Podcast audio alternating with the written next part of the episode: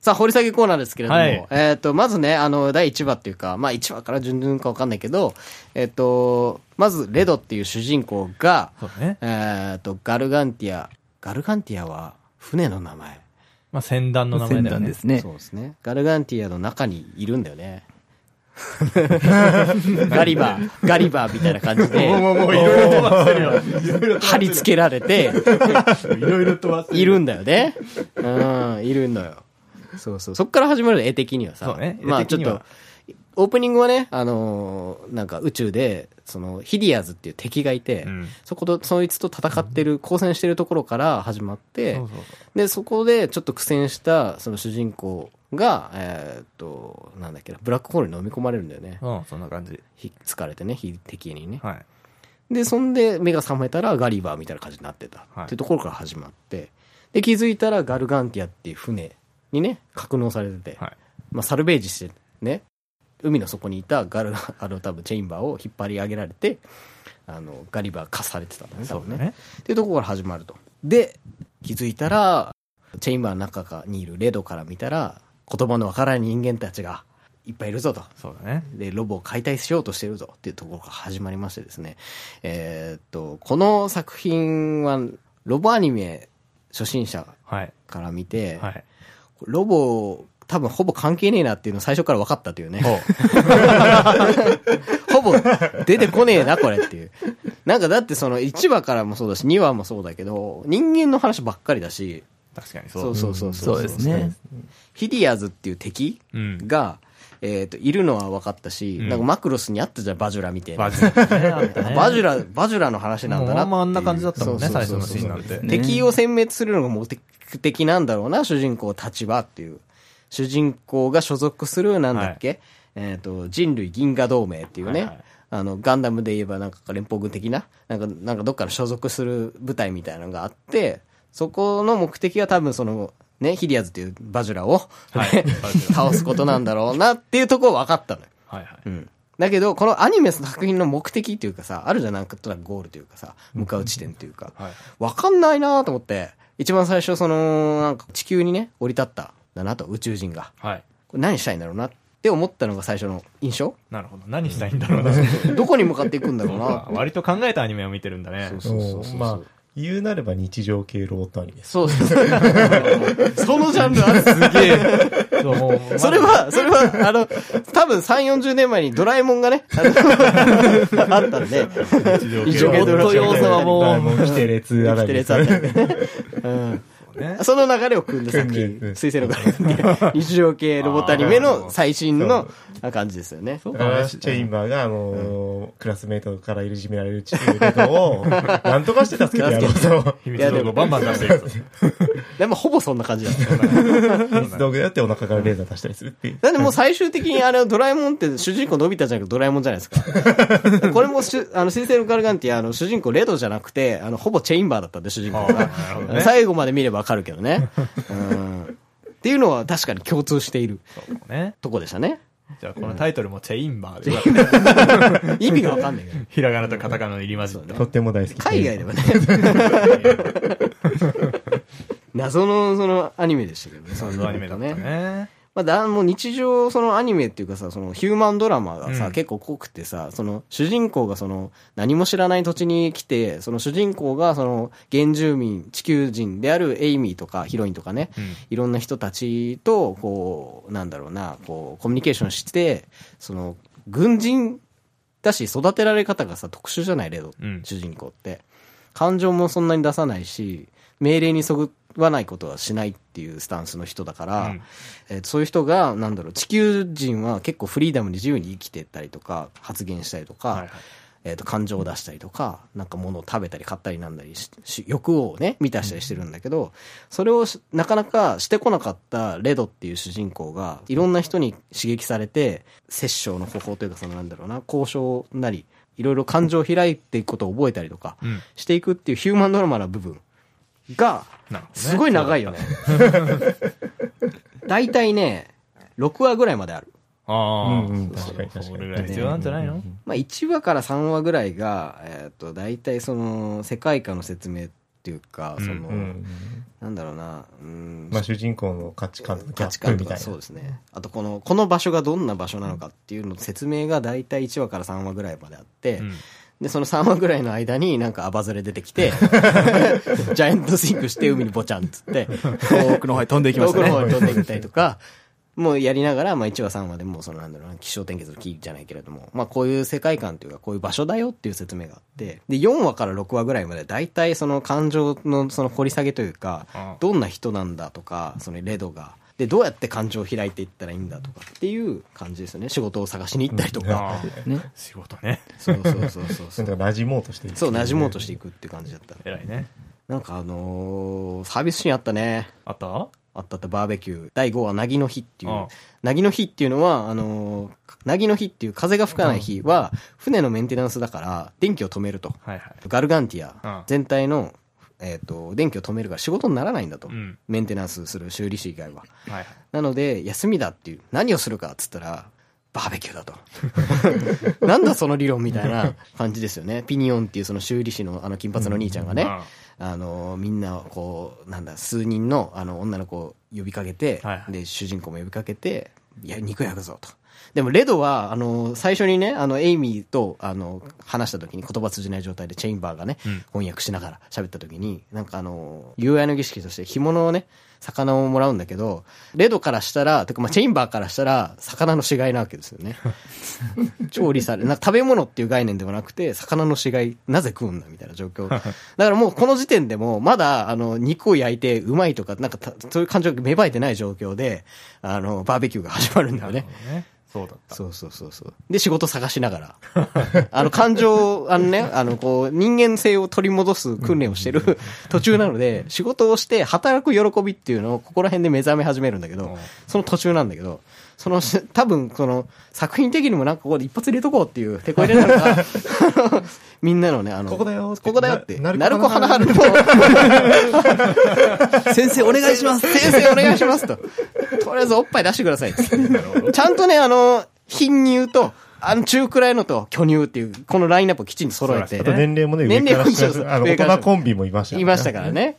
わざわざだって全員が水着に、女性メンバー全員が水着になってるからわざわざね。え、そんな大胆な水着なのみたいなシーン。ありましたね。ありました。リジットっていうね、船団長、後に船団長になる女の方が。まさかこのバーベキューね、電気がさっき言った通り、なぎの日だからね、あのー電気止めてるから、はいあの、ないんですよね。何で、その、あの、焼肉やるかっつったら、はい。なんだろう、もう、なぱ、全くその伏線をさ、張ってるじゃん、アニメだから。うんわかんなかった。そのチェインバーをね、あの、日向で当てて、うんお前黒いからな、つって。なんだろうなと思ったら最後の方に、あ、チェインバーで焼くんだっていう。肉、肉を。ねっていうのがわかるっていうね。もうちょっとテクニカルな、チェインバーの電力を使うとか電力そうそうと思ったら全然違う。そうそう。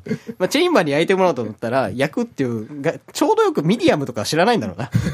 石積みになりました。沈みになるミディアムレアとかそういう概念を知らないんでしょうね殺す。という意味でしょうね。そうそうそう。だからもう、その、いや、あの、日常的にね、あの、ロボットを使うシーンが、ロボアニメにあったりもすると。はい。さすがにね、ロボで、あの、肉焼くっていうシーンはないんじゃないかな。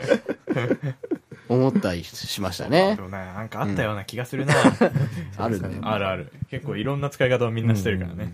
知恵を絞って。大体この4話から5話ぐらいで、その、なんかこう、人はなぜこういう営みをするんだっていう理由付けを、えっ、と、いろんな人から学んで、そのレドが、その人間として、この地球の生活を、の仕組みを分かって、と馴染んでいくっていう描写がありましたね。はで、6話、これね、なんとなくセクション分けしてんだろうな、この作品うんは。作品って、きっと、って思いながら見ててうん、13話だから、これ、大体3話、3話、3話、3話ちょいぐらいかなって思って見てて、うん、多分そんな感じだろうな。じゃあ、この6話でなんかないとおかしいと思って見てたら、クジライカっていうやつが出てきてお、なんじゃこりゃと思ってたら、人類銀河同盟、レドの所属する、えー、奴らからしたら敵である。ヒディアーズが登場するわけですね。はい。いたんだ、ヒディアーズっていう。地球にもね、地球にもいたんだ、ヒディアーズ。単純にでかいイカだから、クジライカと呼ばれてたんだけどうんそうそうそうそうでも、それは実はヒディアーズだった。そうそうそう。まあでも地球自体が人類銀河同盟からすると、本当にあったんだっていう。ね、もう遠く離れたところにうん行っちゃったから、地球の存在すら未確認。未確認になってしまったと。伝説みたいなものですよね。ね。っていう感じで、もうこの、あれですよ、もう、テこ入れが始まったので、急にちょっとシリアス感出てきて、あの、ヒリアズを、だからクジライカははい、倒さなきゃみたいな感じ。兵士の血が騒ぐと。血が騒ぐと。こっから戦うよこーっから戦うよ。ようやく来ましたかロボ活躍するとき、ようやく来ましたかと思って見てたんですけどもね。兵士の定め、第7話という感じでですね。はいちょっと、あのー戦いの色濃くなってきて、ヒューマンドラマはヒューマンドラマありつつも、うんちょっとね、あのーちょっとしピリピリとした雰囲気を漂いながらねね、徐々にシリアスに。そう、シリアスになってきたんですけどね。ちょ、ここでね、この時に、クジライカっていう存在は神聖なものだっていう地球人からしたら、うんっていう扱いだったんですけど、まあ宇宙人からしたらまあ敵じゃない。ね。人類の敵なわけですよ。なんだけど、まあ地球に来てみたら神聖化されてて、まあ、船乗りにのっとっては禁忌を、だと。クジライカを倒すっていうことは。はあ、まあ暴れるしね。そうね。でも逆に敵なんだけど、攻撃しない限りは攻撃してこないとう。ん襲ってこない。なのにそんな奴をわざわざ攻撃するな、するんじゃないよっつってみんな諌めたんだけど、ヒリアズだから。ヒリアズだから。戦士兵士の定めだから。つってヒリアズ殺さなきゃ。殺さなきゃっつって殺しちゃったんだよね。そうね。そうですね。そんな殺しちゃったから、そのみんながざわざわして、まあ船に乗りとって禁忌だと。なるほどね。そうそうベイガンは殲滅だっつって。殲滅だおじいちゃんもいるし。そうそうそうそうそう。これまた後ほどね。ロボコーナーでいつかやるから、ちょっと楽しみにね。楽しみにしててください。どんな流れで言ったのかな？すごい一応、すごい名言だなと思ったうん。船長の言葉はい。があったんだけど、どういう流れか思い出させてほしいんだけど、どのシーンだっけ？あるシーンで。クジラを倒して。クジラを倒して、えー超名言だなと思ったのは、うん。船長がね、うん。どんな現実でもそれを受け止めるのは今を生きる我々の特権だって言ったの。はあ。る種ネガティブな状状況をプラスに取るこの船長ってかっこいいなと思って男として。どんな状況でもこう乗り越えなきゃいけないだろうみたいなことを言っててかっこいいなと思って。どんな状況だったっけこれ？どんな流れだっけ？まあ、あのー、クジライカが、こう、一匹、こう、レドに倒されちゃったことによって、まあ、あの、タタリが来るんじゃないかああはいはいと。いうはいようなことで、えーまあ実際にはその後、大軍が攻めてきてしまったわけですけどまあその近畿に触れてしまった状況でうん、こう、怯える船員に対して言ったことですね。はいはいはいはい30なんかすごい大群が来たんですよねここもなんかあのナウシカチックだなと思って はい。見てたんですけど オウム的な。うん村田さん、監督の村田さんもスタジオジブリ出身。あるのまあないだろうな。ないけどなんかこう、ナウシカチックな感じも感じつつ見てたんですけど、チェインバーかっこいいこと言うよね、この最後の7話で。あのー、チェインバー主人公だからね。えレ決めるのは主人公そう、成長率が異常だから、哲学がすごい。喋る喋る、喋る。喋る、めっちゃ喋る。レドがね、レドの質問に対してすごい的確なね。その情報量は一体どこから収集してきたのそうだからいやー、レドがなんであの、レ、レリヒリアズをね、倒さないんだ、地球人はって言った時に、ね、レド、チェインバーに聞いた時に、チェインバーはね、いやー、俺いっぱいいろいろ考えたんだけどさ、つって、チェインバーが。多分だよ多分だけど、多分、あのー今までの発言を、地球人の発言を鑑みるに、生存戦略の方針の違いなんじゃないかと。あの、宇宙人はね、とにかく殺してしまえばいいと。あの、脅威は取り除けばいいと思ってるけど、地球人は違う。共存共栄だ。つって。お前なんだと。AI か、本当にっていう。共存共栄という単語は一体どどっかこからら出てるの？なんだその知見はと。その概念なかったんじゃないなかったんじゃないの？っていう。すごいな、この人って思った。っていうね。主人公ってやっぱり、やっぱり主人公違うなと。考える深さが違う。あと、お前そんな会話してたんだっていう感じですよね。荷物運びながらやってたのかなみたいな。えコミュニケーション能力高いの高い。非常に高い。非常に高いんです。すごいね。さすが AI。で、8話でさっきかっこいいこと言った船長がすぐ死ぬっていう。亡くなりに。うんすげえあっさり死ぬのね。これもうなんか、なんか見たことあるな、ヤマトとかかな。感情館長館長がね。館長は基本死ぬ。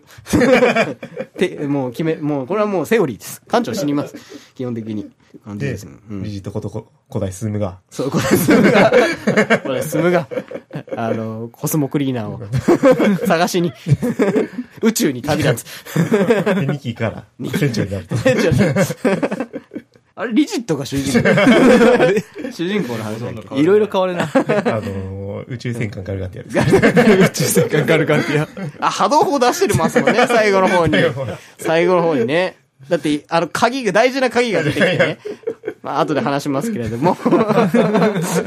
もうね、あの、8話に関してはね、船長死んだなしかメモってないんで。うんまあでもここでね、あの、母艦が特定できるんだよね、座標がね。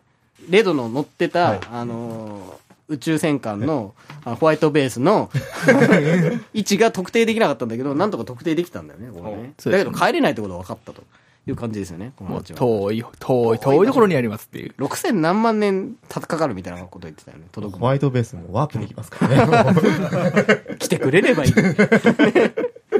9はなんだっけ？クジライカ殲滅するときかな、多分。9話ってあれでしょ？あの、巣に行くところで。巣に行くとこだそうですね遺跡に行ってガルガンティアから離れちゃうんだよね。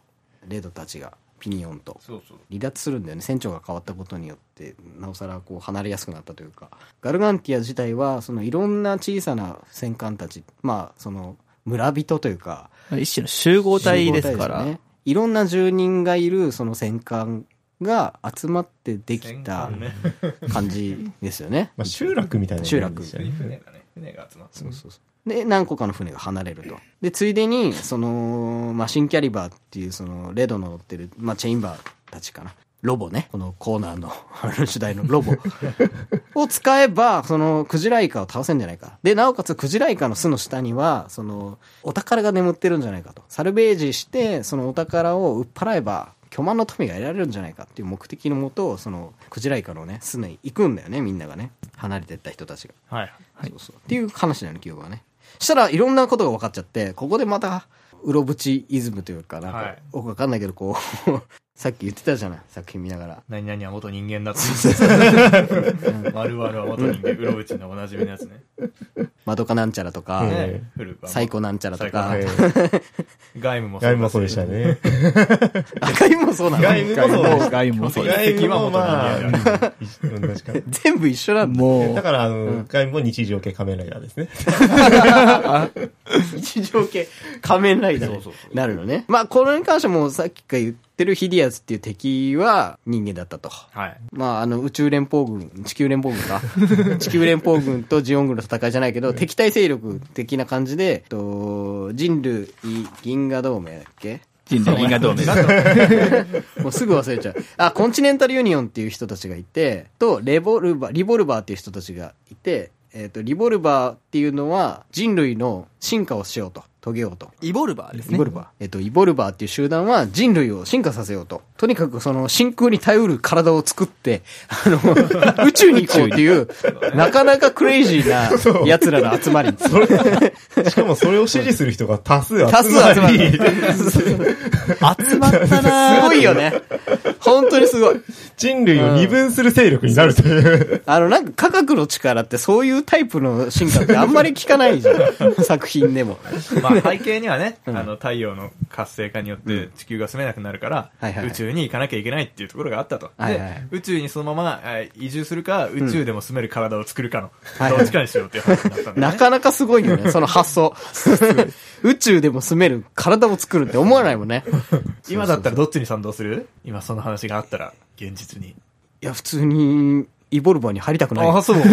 俺は入りたい派なんだよ。ヒディアーズになっちゃった。になっちゃうね。でも人類銀河同盟に入ると生殖の需要がないんです。あー。一人もダメ？ソロプレイもダメなの？プレイもダメだよ。階級が上がると許可されます。なるほどなるほどね。ちょ、そのために、あ、そのためにレドも頑張ってたのかな。なるほどね。うん。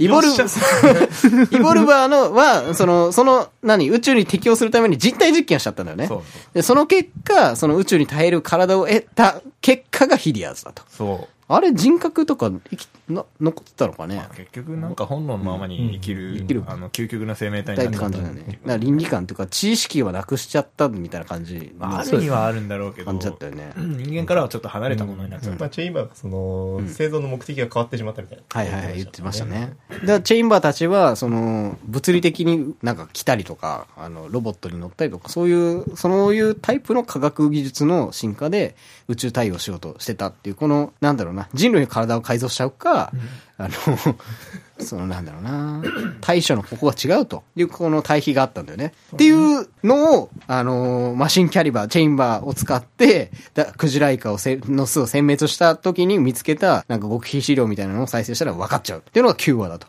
もうこれはもう最終話に向けてだんだん来たなと。ガンガン来たなと思って、次10話。えっ、と、僕がメモってるのは、そのまま読みますけども、人間がメガ進化したらヒリアス。メガ進化。バーサス人間、かっこ銀河人類同盟？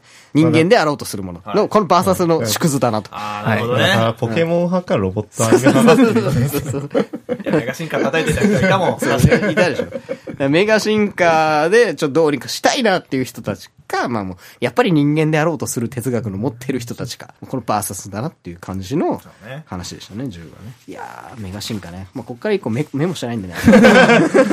まあまあ最終話に向けて、もう一つ重要な、はいどんな感じでしたレドの上官であった。はい。なんかいましたね。1話ぐらいにいましたね。チラッと出てきましたね。どっか行きましたよね。うん。あばよっつってねあばよっつってね。まあやられたかな？って思ってやられたかないたんですが、うんうんうん。ふっとふと。出てきたなと思ったら、はい黒ずくめの人たちを連れて、そうそうそう。なんか宗教人みたいね。うん。宗教開いて、これお金集まるんだよって、はいはいはい。レドに言って、一緒にご飯食べて、はいお前も一緒にやんねえかっつって、言ってた言ってた。なお前のその、ね武器あるから、うん。一緒に使ってくれよっつって。とりあえず、あの、この世界を半分お前にやろうと。はい、いいえって多分レドの前に出たんだよね。まあ今は多分家にしてもその先があるので、そうですね。そうそうそう。でも選択肢としては完全にはいを選びましたよね。うん、一回ね、一回はい選んじゃった。もう完全にそのゲーム終わってますからね、その時点でね。一回その飲み込んで、まあ一応そのどんなもんやって見てるうちに、やべえぞこれっていう、やべえのに乗っかっちゃうなっていう感じはありましたもんね。いやそう。ね。俺、えここまではややるつもりなかったわってなっちゃった。無責任。聞いてたそのバイト募集と違うじゃないですか。うわ、マジ楽しい職場って言ってたじゃん。確かに、し職場感は明るく楽しいかもしれないけどね。いや、やってることが、そうそう。全然ちゃうやん、みたいな感じになってきましたよね。だんだんその全容っていうかその哲学の違いっていうのが明らかになってて、その誘われた先輩との方針の違いで、んもうあのー一緒にややるって言ったじゃねえかっていう。はいはいはい。言っていや、俺、ちょっと、すみません、ちょっと、ちゃんとした職に就きたいんですっていう。感じで断ってたら、バトルが始まって、ようやくロボアニメになってきた。あ、ようやくロボバトルが見れるっていう状況になってきましたね。チェインバーバーサス、その先輩と、先輩ロボ、ストライカー。先輩のストライカーです。ストライカーズが強いね。あの、ウォーマシンっていうかね、あの、なんだあれ。面白い、面白い。ウォーマシ ン。どう見てもウォーマシンだけど。は劣化だけど。なんだっけ？ウォーマシンの元のネタなんだっけ？あ、あアイアンマン。アイアンマン。どう見てもアイアンマンみたいな顔してるロボットが、バーサスチェインバーですけども、マシンキャリバーね。ようやくこのコーナーっぽいなっていうのが出てきて、あかっこいいなっていう、ロボットと戦えるんだなと思って、いう状況ですね。まあ、そして勝ちましたと。増加しましたと。え、そこはしょ かなり、あ、勝った終わりだだいぶはしょる。もう終わっちゃうじゃん。12話から13話一気にいきましたね。終わった。まあでも、あれだよね、あの、大事なとこは、まあ、その哲学の違いの話と、あと、なんだっけ、ガルガンティアっていうのは実は、なんか、兵器みたいな、波動砲みたいな、まあ、宇宙戦艦。宇。宙戦艦みたいな。マスドライバーを積んでいるっていう。さっきあの、あっさり死んだ艦長が、その、リジットっていう新艦長の女の人に残してくれた鍵があって、そこの鍵をぶっ刺すと、なんかよくわかんないそのシステムがね、起動して、それが波動砲だったと。なかなかに強い。で、あの日常パートの時にですね、はいはいあのスプリンクラーがバーってこう上の方にああれが実はそのマストライバーで、その、あ、そうだったんですね。あのすごい兵器だったっていう、はいはいはいうんもありました。でも結構前に描写があったっはいていう。はいはいはいはい。確かにありましたね、あの、なんか水がバーってなるやつね。はい。もうなんかそこあっさりでいいのかっていうか。まあ、一応最大の秘密だったそうとそうそうそういうところで、実はストライカーズの中にいたその先輩は死んでて、チェインバーみたいな AI がね、あの、操ってたみたいな感じでしたよね。あれは、あの、もともとうん、その、まあ、クーゲルっていう先輩が、その人の理念をもとに行動してた結果、ああなったっていうものなんですね。あ、じゃあ一応思念体みたいなノリではあるんですかね。進化系というよりは、あの、AI の学習した結果が、ああなったということなので、特にあっちの方に行っちゃった。プログラムのミスというか、そういうことでもなく、まあ、当然の結果、ただ集まった情報が。違ったがゆえに、こう、それぞれ、あの、違ったチェインバーとストライカーは、考え方が変わった。考え方が変わってしまったと。それもそれで機械の、機械同士のその、なんだろうね、あの、知恵の慣れの果てというか、成長の慣れの果ての会話が聞けて、面白かったですよね、最後の方。まあ、それこそ、あのーまあ、チェインバーの哲学が最大に、こう、生かされていくとめちゃくちゃかっこいいんだけど、めちゃくちゃかっこいいんだけど、主人公を、あの、自分のロボから、なんだろうね、すあの、操縦桿から外すっていうね、パイルドオフシステム 採用された、パイルダーオフって、パイルダーオフっていう描写が。そうそうそうジャッキー・チェイが。やめてやめてって。え、そんなのあるっていう。俺が一番かっこいいとこつって。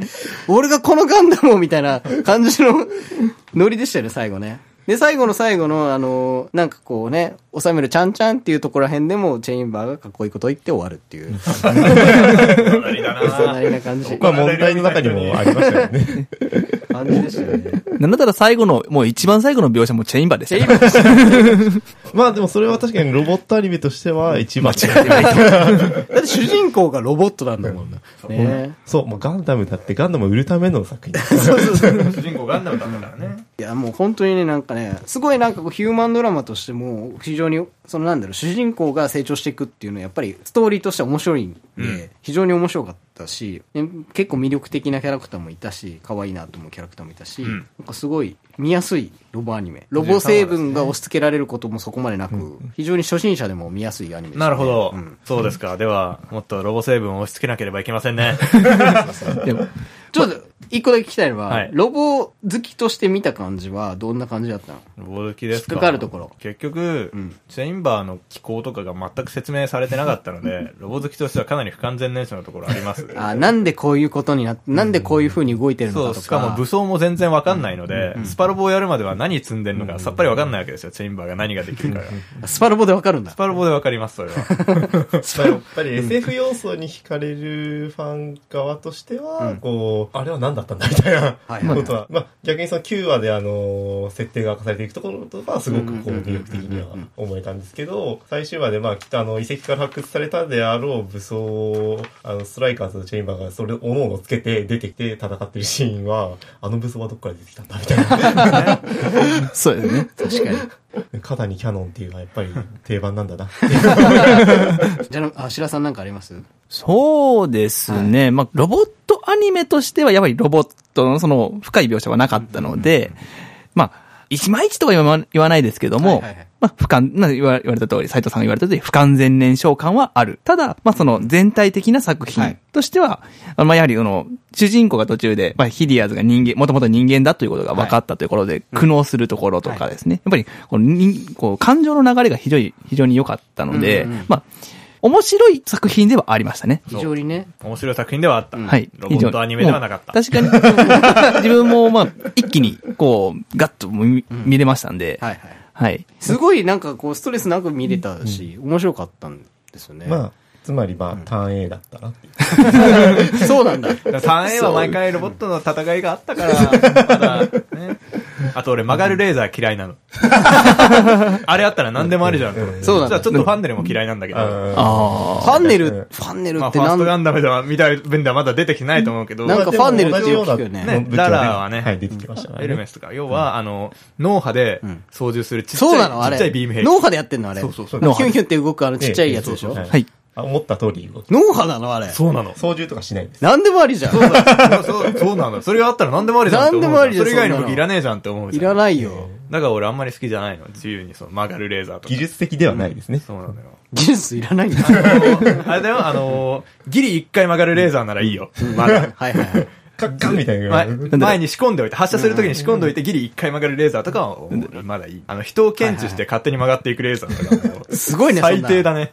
サイコガンダムマーク2のリフレクタービットみたいな。ああ、それはまだありです。れはは反射してですから。それは全然あり。それはセーフですねあと。はインコムとかで、まあまあ。インコも全然ありです。すごい、あの、真ん中で、ハテナが当たるもの が浮かんでまもうさすけども。っぱりわかる。もう、ロボット先生たちの知識がすごくて。ということで、僕わからないよ、みたいな感じなんで、そういうね、作品品によって多分、その、説明できるロボ知識っていうかさ、あの、あるじゃない？うん。だけど、これに関してはないじゃない、ロボットのその、あの、武器とかあんまり言わないから。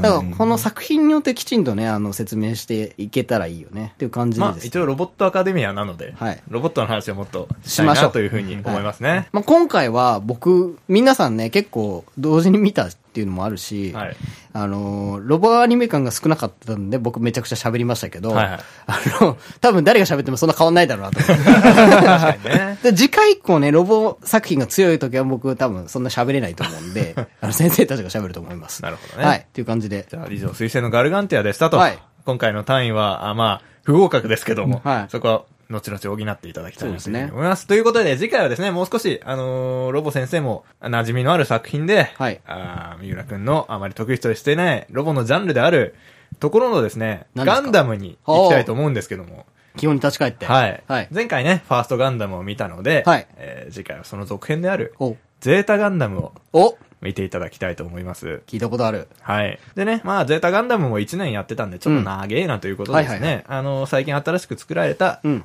劇場版の方をはい。見ていただきありがたいと思います。こちら3部作でよろしいですか？三部作ですね。はい。じゃあ、その全3部作をですね、はい。見ていただきましょわかりました。う。これ先生たちは、もうご覧になってますか？そうですね。か、何回見たのか覚えてないですけど。あーじゃあもうそんな見てんだ。まあ劇場に2回は行きました素ね。晴らしいですね。すごい、もう情熱がすごい。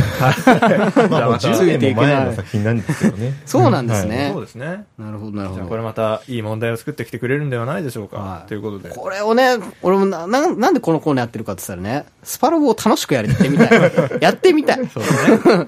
あの時、あの少年時代にはい、みんなの輪に入れなかったガンダム王をやってみたい。楽しくやってみたいじ。ゃあ、この、ここの学校を卒業した暁には、みんなで戦場の絆をやろう。やりましょう。いや、その作品によってはやっていいんじゃないかな。あねある程度こなしたら。ちょっとそのロケもできたら面白いかな。そうだねって思いますんで、ちょっとね、ロボットアカデミアと言いつつも、このコーナーだけじゃなくてですね、あの、いろんなロケとか行けたら面白いな、と思っています。すねロボに関連する。はい。課外授業はい以上、ロボットアカデミアのコーナーでした。